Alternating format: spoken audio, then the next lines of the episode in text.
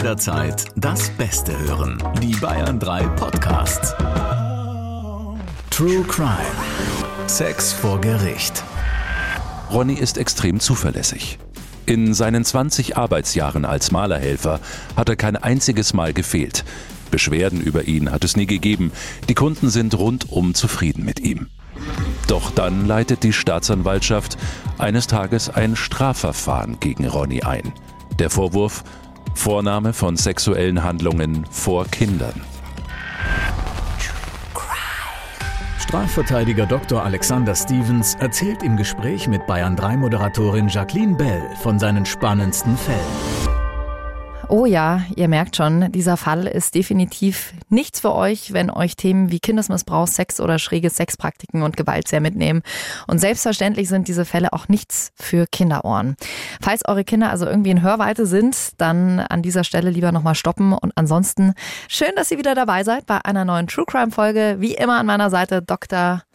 Dr. Dr. Alexander Stevens.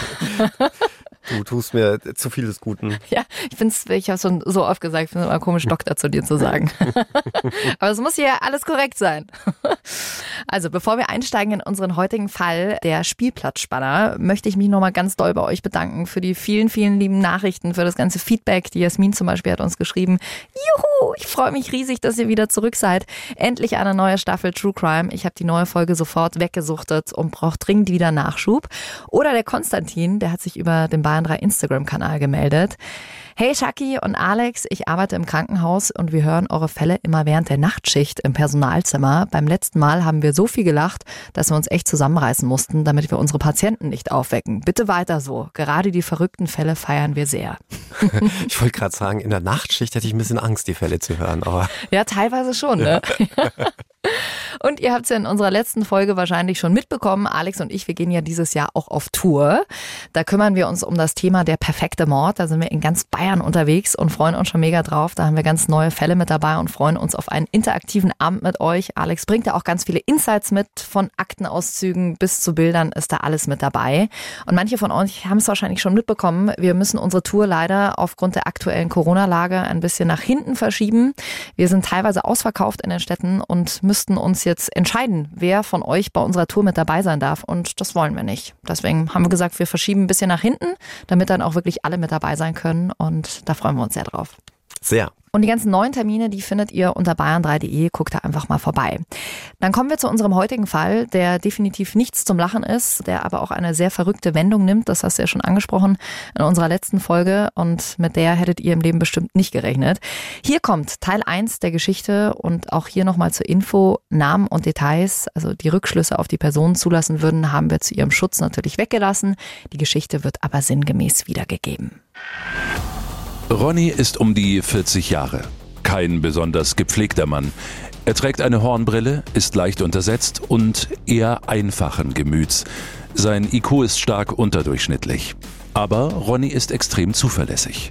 In seinen 20 Arbeitsjahren als Malerhelfer hat er kein einziges Mal gefehlt. Beschwerden über ihn hat es nie gegeben. Die Kunden sind rundum zufrieden mit ihm. Doch dann leitet die Staatsanwaltschaft eines Tages ein Strafverfahren gegen Ronny ein. Der Vorwurf Vornahme von sexuellen Handlungen vor Kindern. Eine junge Mutter hat ihn beim Rauchen in der Nähe des Spielplatzes bemerkt und angezeigt. Dieser Perversling sei hinter dem Fenster seiner Wohnung gestanden und habe plötzlich sein Ding ausgepackt. Er habe sie nicht direkt angeschaut, aber es sei ein suchender Blick nach den spielenden Kindern gewesen und er habe onaniert. Es kommt zur Gerichtsverhandlung. Im Prozess gibt Ronny an, er habe niemanden gesehen, sei einfach nur auf dem Klo gewesen, bis auf einmal diese Frau vor seinem Fenster rumgeschrien habe. Alle befragten Kinder sagen aus, sie hätten Ronny nicht gesehen. Ronny selbst wirkt völlig überfordert, sagt, er wisse nicht, was das Wort Onanieren bedeute. Die Richterin stuft das als absurde Schutzbehauptung ein und verurteilt ihn zu einer Freiheitsstrafe von zwei Jahren und sechs Monaten. Wegen versuchten sexuellen Missbrauchs von Kindern. Jetzt könnten wir an dieser Stelle sagen, Geschichte vorbei. Ronny geht für zwei Jahre und sechs Monate ins Gefängnis. Aber so war es natürlich nicht. Denn du bist ins Spiel gekommen, Alex. es hat tatsächlich noch ein bisschen gedauert, bis ich ins Spiel gekommen bin. Es war so, dass Ronnys Chef mit in dieser Gerichtsverhandlung war als Zuschauer. Der konnte sich das nämlich auch überhaupt nicht vorstellen und erklären, dass Ronny irgendwie Kinder sexuell missbraucht haben soll oder es zumindest versucht haben soll. Und ihm kam die ganze Geschichte ziemlich spanisch vor. Auch wie man da gegen Ronny vorgegangen war. Und er hatte auch den Eindruck, dass Ronny vielleicht in dem Fall nicht sonderlich gut verteidigt war. Warum auch immer und wandte sich dann an uns. Also an der Stelle, bevor es weitergeht, ist mir ganz wichtig zu sagen, dass es extrem wichtig ist, dass Kinder, also die schwächsten Mitglieder unserer Gesellschaft, geschützt werden. Und gerade bei sowas wie Kindesmissbrauch kann für mich die Strafe ehrlich gesagt nicht hart genug sein. Und trotzdem, was wir aus unseren Folgen, aus unserem letzten Jahr hier mit dir, Alex, zusammen gelernt haben, muss natürlich so ein Vorwurf auch erstmal bewiesen werden, weil normalerweise kann man ja ohne Beweis nicht verurteilt werden. Ganz genau. Und auch in dem Fall war es so. Ganz wichtig ist vielleicht auch an dieser Stelle zu erwähnen, dass man als Strafverteidiger sich natürlich nicht auf die Seite von Pädophilen oder von Kinderschändern stellt. Aber gleichwohl ist es wichtig, hier total objektiv und neutral zu bleiben. Zunächst einmal, wie du schon richtig sagst, überhaupt die Beweislage mal abzuklopfen. Und selbst wenn man hier einen schuldigen Täter vor sich sitzen hat, dann ihn aber auch zu einer tat- und schuldangemessenen Strafe verhilft, ohne eine gesellschaftliche Vorverurteilung. Das ist ganz wichtig. Ja. Das heißt also jetzt speziell in unserem Fall, im Prinzip steht ja eine Aussage im Raum, die der jungen Mutter und das Gericht beschließt, ihr zu glauben. Reicht das als Beweis aus? Grundsätzlich wissen wir ja auch aus unserem vorangegangenen Podcast Aussage gegen Aussage, es ist ein Beweis, es ist ein Zeugenbeweis, das würde tatsächlich ausreichen. Ob das jetzt in diesem Fall wirklich hätte ausreichen dürfen, ich erinnere jetzt mal an die Kinder, die nichts gesehen haben und auch an den Chef, der sagt, das hätte und würde er dem Ronny niemals zutrauen. Klar, kann sein, muss aber nicht sein. Ja. Nichtsdestotrotz wäre das für mich ein Ansatzpunkt gewesen, da vielleicht ein bisschen tiefer zu graben. Was hat denn Ronny für einen Eindruck gemacht, als du ihn das erste Mal gesehen hast? War ein total schüchterner Typ, wenig gesprochen, bis gar nichts. Eigentlich muss man fast sagen, bisschen zurückgeblieben, konnte mit vielen Worten nichts anfangen. Wir haben es ja jetzt auch gehört. Onanieren wusste er überhaupt nicht, was das ist, mhm. auch wenn ihm das die Richterin nicht geglaubt hat. Ich habe es ihm geglaubt. Er war sehr eingeschränkt in seiner Sprache, in seiner ganzen Diktion. Und ich hatte den Eindruck, dass er auch völlig verwirrt ist, wo er da eigentlich jetzt gelandet ist. Jetzt haben wir es ja eben gerade in der Geschichte auch gehört und du hast es auch nochmal gesagt. Äh, Ronny scheint ja einen ziemlich niedrigen IQ zu haben. Gibt es da ab einem gewissen Grad auch sowas wie, sage ich mal, Strafunmündigkeit? Klar, aber da muss man schon wirklich in dem Zustand der Debilität sein, ja, um mhm. da wirklich schuldunfähig zu sein. Und das müsste dann auch ein Psychiater bestätigen. Bei Ronny war man jetzt in diesem Bereich noch nicht. Also er hatte schon eine Einsicht in das, was richtig und falsch ist. Und von dem her wäre das jetzt hier in dem Fall kein Thema gewesen. Wie überprüft man sowas? Also werden Ihnen man einfach andere Fragen gestellt, ist es in Ordnung zu klauen? Und dann schaut man, was er sagt oder wie? Das ist ein sehr, sehr komplexer Vorgang. Ich war auch mal bei einer solchen psychiatrischen Begutachtung dabei. Da fängt man zunächst mal mit Intelligenztests an. Und der erste Test, das fand ich noch ganz interessant, waren 35 Sätze, wo man am Schluss immer ein Wort vervollständigen musste. Und ich sage jetzt mal, die ersten 28 wären überhaupt kein Problem gewesen. Und ich dachte, ach, ja, einfach, mhm. ja. Aber die letzten fünf, unmöglich. Ja, und äh, da wäre man dann auch im Bereich der Hyperintelligenz gewesen. Mir war nur wichtig, ich hatte diesen Test damals zusammen mit einem Staatsanwalt gemacht, der auf der Gegenseite war und der ist schlecht abgeschnitten. Yes! so, jetzt hau raus. Welchen IQ hast du, Alex? also, ich weiß ja immer nicht, wie repräsentativ das ist. Bei mir kam, äh, soll man das überhaupt sagen? Weiß ja klar, es hören ja hier, ich sag ja, ich will ja irgendwann mit dir auf Tour gehen und dich äh, vermarkten als Bachelor. Also Frauen mögen ja schon auch smarte Männer. Also hau raus. Also ich, ich verklausuliere mal, ich hatte denselben IQ wie Barack Obama. Och nee, jetzt muss man das noch googeln hier. Ja. Von dem Barack Obama behauptet, ihn zu haben. Ja. okay, gleich mal nach der Folge, schauen wir mal nach. Hausaufgabe für euch alle. Alex, du hast ja dann am selben Tag noch Berufung eingelegt, aber die Staatsanwaltschaft auch. Ja, der Staatsanwaltschaft war die Strafe nicht hart genug. Und da muss ich ganz ehrlich sagen, da sind sie meines Erachtens wirklich übers Ziel hinausgeschossen. Denn du hast natürlich recht, wenn du sagst, sexueller Missbrauch von Kindern gehört hart bestraft, vor allem aus generalpräventiven Gründen, weil man eine gewisse Abschreckung haben will. Ja. Nichtsdestotrotz muss man sagen, hier war ja auch aus Sicht der Staatsanwaltschaft nichts passiert, denn die Kinder hatten nichts wahrgenommen. Ja? Also deswegen wurde er auch nur wegen versuchten sexuellen Missbrauchs von Kindern bestraft. Nochmal, sexueller Missbrauch deswegen, weil er sich auf gut Deutsch einen runtergeholt hatte vor Kindern, die Kinder es aber gar nicht erst gesehen haben.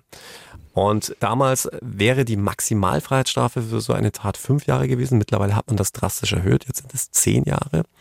Nichtsdestotrotz war das für den damaligen Zeitraum tatsächlich sehr weit über das Ziel hinausgeschossen.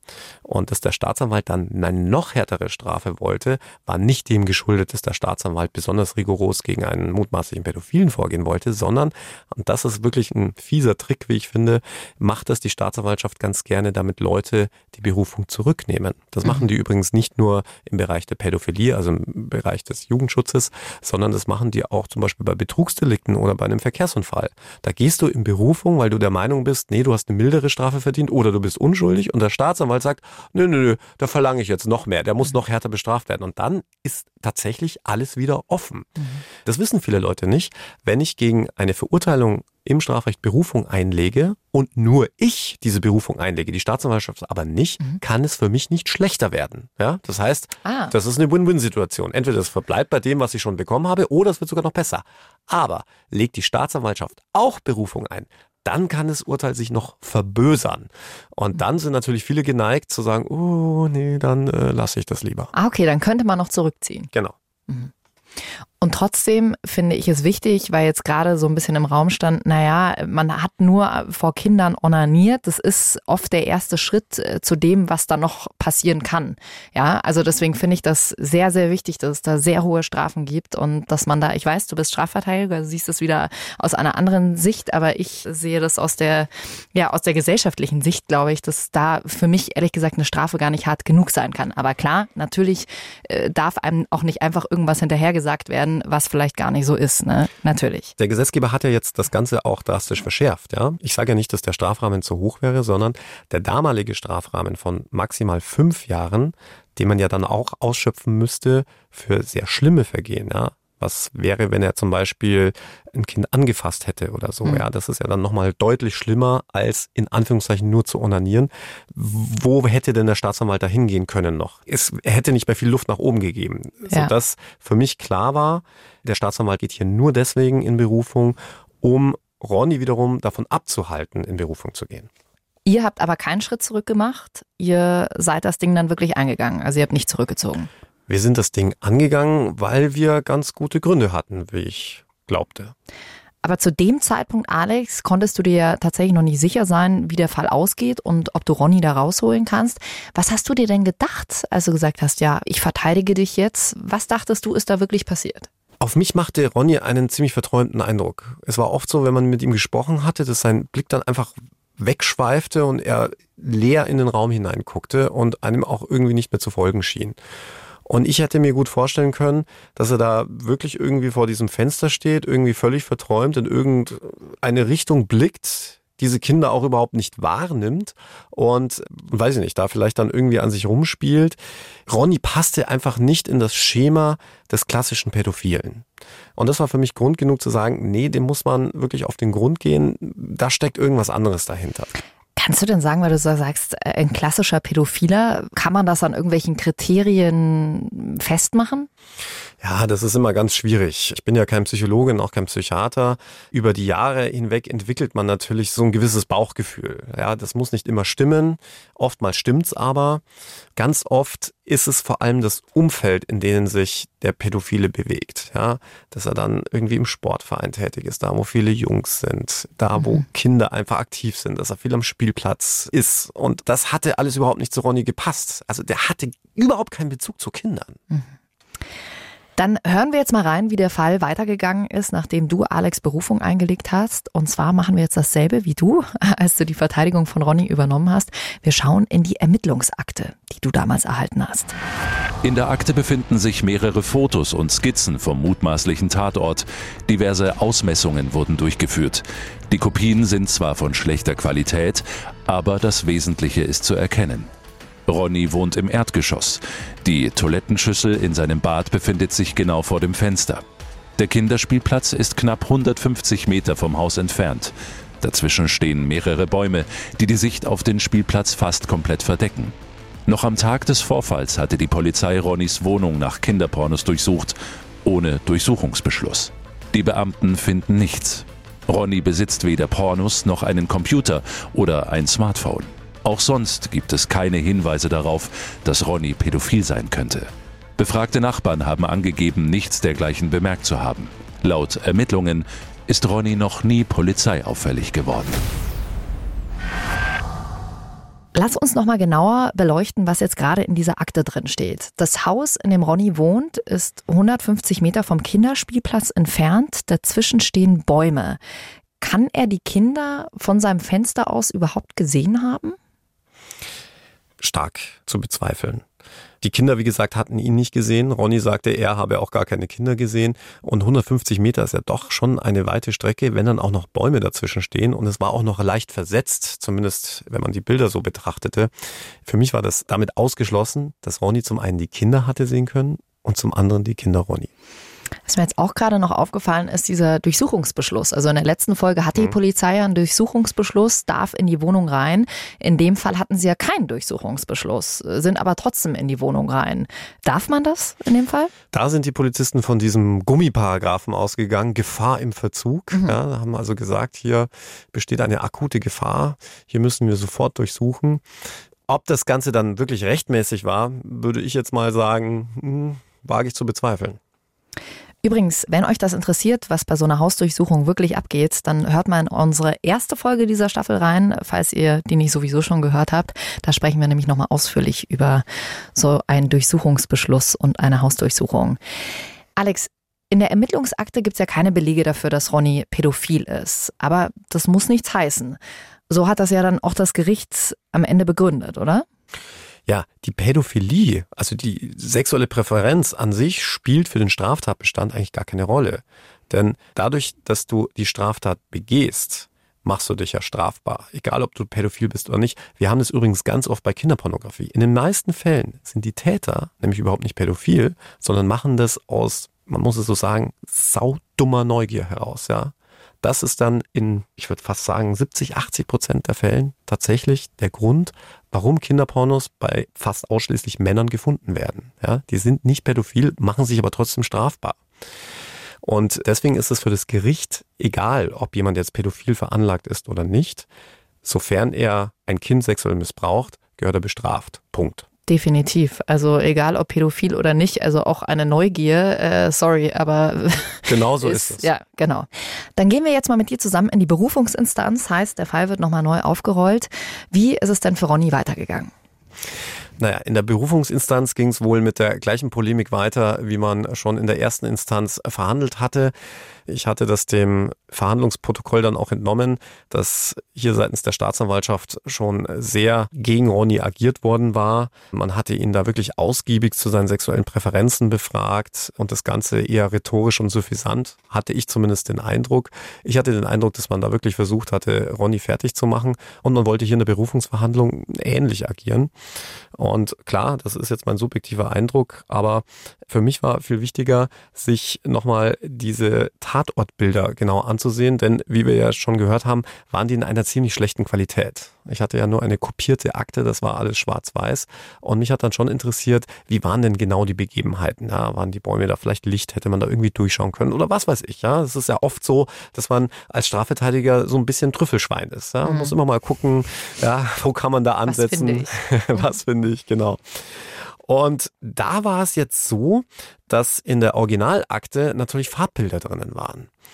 Und wir haben die dann in Augenschein genommen. Das ist übrigens auch ganz wichtig. Ein Gericht darf nämlich nicht nach Aktenlage entscheiden, sondern alles, was ein Gericht seinem Urteil zugrunde legen muss, muss es in die Hauptverhandlung einführen. Das heißt, wenn in einer Akte zum Beispiel Bilder sind, auch wenn es ganz schlimme Bilder sind, müssen die öffentlich gezeigt werden. Ja? Mhm. Und dann haben wir eben diese Bilder uns angeguckt und ich blieb auch bei meiner Einschätzung, dass über diese Strecke von 150 Metern mit den Bäumen dazwischen es überhaupt nicht möglich war, Kinder zu sehen und umgekehrt von Kindern gesehen zu werden.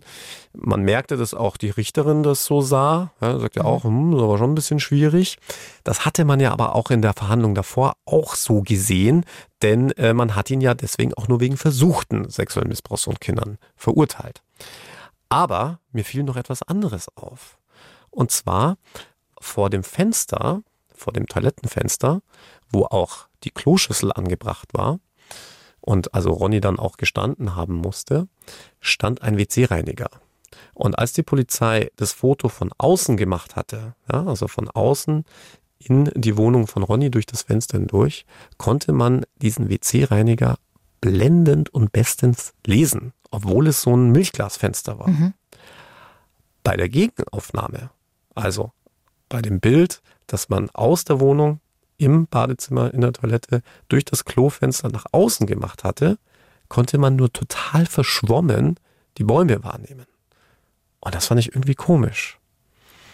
Und als wir das so ein bisschen sacken hatten lassen, kam so der Gedanke, sag mal, könnte es sein, dass dieses Milchglasfenster, bei dem es ja so sein soll, dass man von außen nicht reinschauen können soll und allenfalls von innen rausschauen können, falsch rum eingebaut war. Und wir haben dazu ein Sachverständigengutachten eingeholt. Und dem war so. Du wirst es nicht glauben.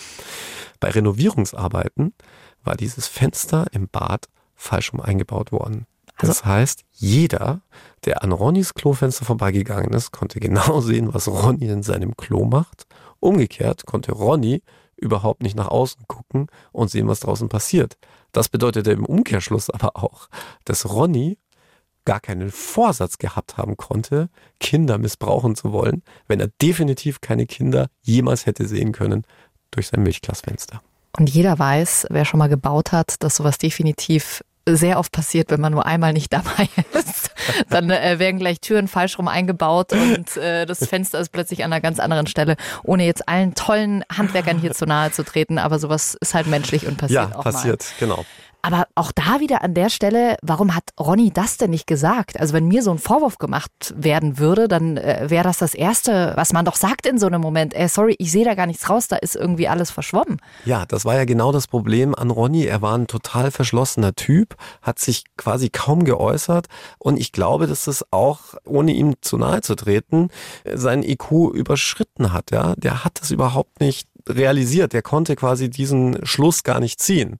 Für mhm. ihn war ja klar, dieses Fenster, ich kann nicht rausschauen, also werden die anderen auch nicht reinschauen können.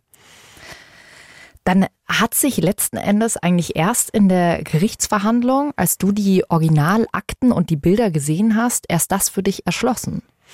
Ganz genau. Das ist übrigens gar keine Seltenheit, dass sich vieles auch erst im Laufe einer Gerichtsverhandlung ergibt. Deswegen heißt es ja auch Prozess von dem lateinischen Wort Prozedere voranschreiten.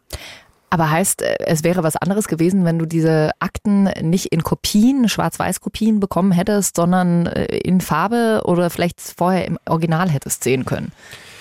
Ja, ich meine, mittlerweile hat sich da ja auch einiges getan in der Technik. Ähm, die Akten werden schon seit Jahren bei uns eingescannt und zwar in Farbe. Aber vor 10, 12 Jahren waren es halt keine Farbkopien und da konnte man halt so ein Detail dann nicht erkennen. Was wäre denn sonst deine Verteidigungsstrategie gewesen? Ich meine, du warst ja schon relativ sicher, okay, irgendwas stimmt da nicht mit den Bäumen und der Chef, aber trotzdem hattest du ja eigentlich diesen Schlüssel mit den Originalakten. Das hast du ja erst letzten Endes im Gerichtssaal wusstest du, okay, den Fall haben wir gewonnen. Aber mit welcher Strategie bist du ja vorher reingegangen? Also ich glaube, es wäre tatsächlich eine knappe Kiste geworden, denn wie schon eingangs erwähnt, die Mutter hatte ja keinen Grund, ihn irgendwie fälschlich zu belasten. Sie war eine völlig neutrale Zeugin und wenn eine völlig neutrale Zeugin sagt, hey, ich habe da einen gesehen, wie er sich auf gut Deutsch einen runterholt am Klofenster und in 150 Metern Entfernung ist ein Kinderspielplatz, dann liegt der Schluss natürlich zumindest mal nahe, dass man mhm. sagt, aha, der geilt sich da an den Kindern auf. Und da wäre tatsächlich dann eher die Strategie gewesen, guckt man, jetzt sind wir wieder bei dem Thema Pädophilie, ist jemand wirklich pädophil?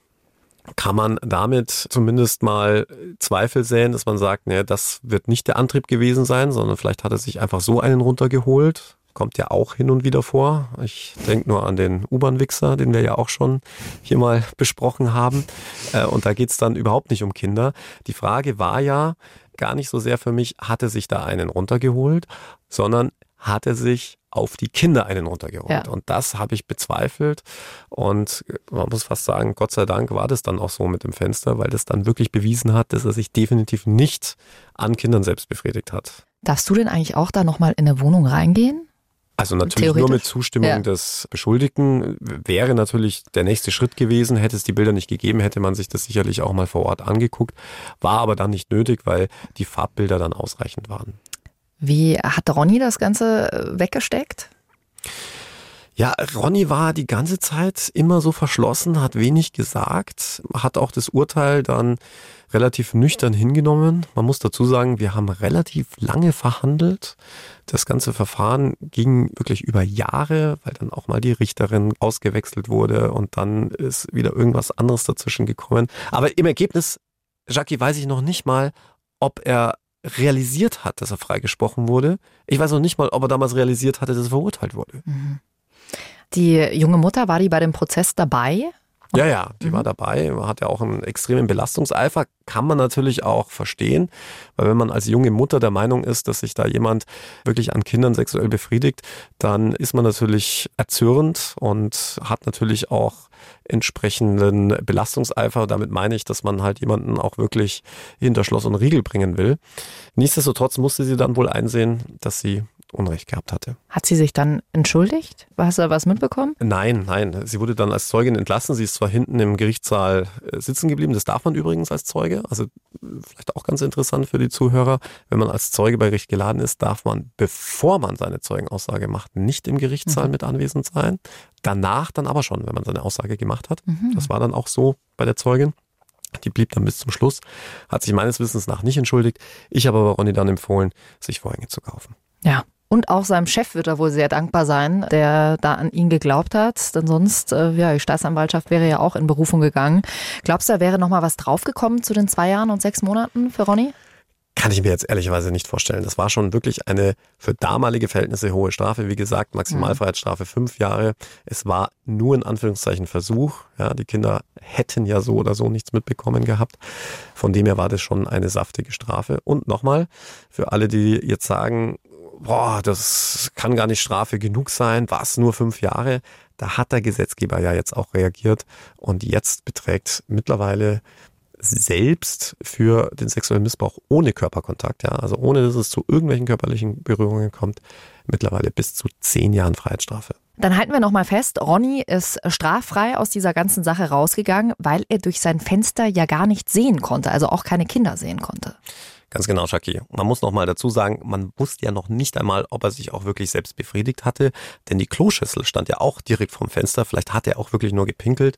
Und selbst wenn er sich befriedigt hatte, das steht jedem frei, das in seinen eigenen vier Wänden zu tun. Er selbst konnte nicht aus dem Fenster schauen und deshalb hat er sich auch sicher nicht zum Anblick von Kindern befriedigt. Ja.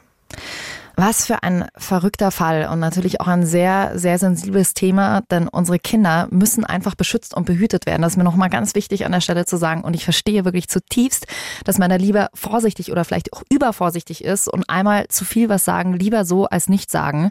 Und klar, auf der anderen Seite muss es äh, vor allem für dich als Juristen äh, natürlich auch gelingen, neutral zu bleiben und möglicherweise auch zu Unrecht Beschuldigte erkennen. Das ist einfach ganz, ganz schwierig. Ja, ganz wichtig ist vor allem diese Objektivität Auch zu wahren. Ja, äh, denn ich habe das ja auch schon ganz oft in dem Podcast gesagt. Äh, wir alle sind nicht frei von Vorurteilen. Auch Richter und Staatsanwälte und natürlich Anwälte auch nicht. Und deswegen ist es auch in den Fällen, wo man einen Schuldigen vertritt, und davon gibt es ja auch zuhauf. Ja, es ist klar, dass ich mir für diesen Podcast natürlich die spektakulärsten Fälle raussuche, wo es auch eine spektakuläre Wendung gibt. Aber in vielen Fällen hat man halt auch mit Tätern zu tun und mit Schuldigen zu tun. Und da geht es dann vor allem darum, zu gucken, dass diese Objektivität gewahrt wird und nicht aufgrund von Vorurteilen geurteilt wird, sondern wirklich nüchtern und sachlich. Jetzt in Ronnys Fall ist es für alle gut ausgegangen, für ihn und auch für die Kinder, denen tatsächlich nichts passiert ist. Aber in den meisten Fällen ist das eben nicht so. Und deswegen ist es mir nochmal ganz wichtig, jetzt hier auch zu sagen, wenn ihr den Eindruck habt, dass Kinder in eurer Nachbarschaft oder im Freundes- oder Familienkreis misshandelt werden, dann wendet euch unbedingt an einer der vielen Beratungsstellen, sagt was und helft diesen Kindern, die in diesen Situationen ja sich oft oder meistens nicht selbst helfen können. Ich packe euch dazu nochmal ein paar Kontakte hier in die Show Notes von diesem Fall und dann habt ihr die auch gleich parat, sollte euch irgendwo mal irgendwas auffallen. Übrigens, wenn ihr noch Fragen zu diesem oder auch einem anderen Fall habt, dann schreibt uns gern über den Bayern 3 Instagram-Kanal oder äh, gebt uns da auch so gern Feedback. Und wenn ihr Lust habt, Alex und mich mal live zu sehen, wir gehen auf Tour, die sich ja leider ein bisschen verschoben hat, haben wir euch ja vorhin schon gesagt, checkt das einfach mal aus unter bayern3.de. Da kümmern wir uns um das Thema, gibt es den perfekten Mord? Alex, wie geht's nächste Woche hier bei uns weiter? Schalke, ich glaube, der Fall wird dir besonders gefallen, denn dieser Fall stammt definitiv aus der Kategorie Es gibt nichts, was es nicht gibt. Ein Friseur, eine ältere Dame und ein Psychologe treffen aufeinander. Mal schauen, was passiert. Da sind wir schon sehr gespannt. Hey, wir freuen uns, wenn ihr nächste Woche wieder mit dabei seid. Und wenn euch unser Podcast gefällt, dann freuen wir uns sehr, wenn ihr den auch mit euren Freunden teilt. Und dann hören wir uns nächste Woche Freitag wieder. Bis dann. Bussi, Baba. True Crime. Sex vor Gericht. Noch mehr packende Podcasts jetzt auf bayern3.de.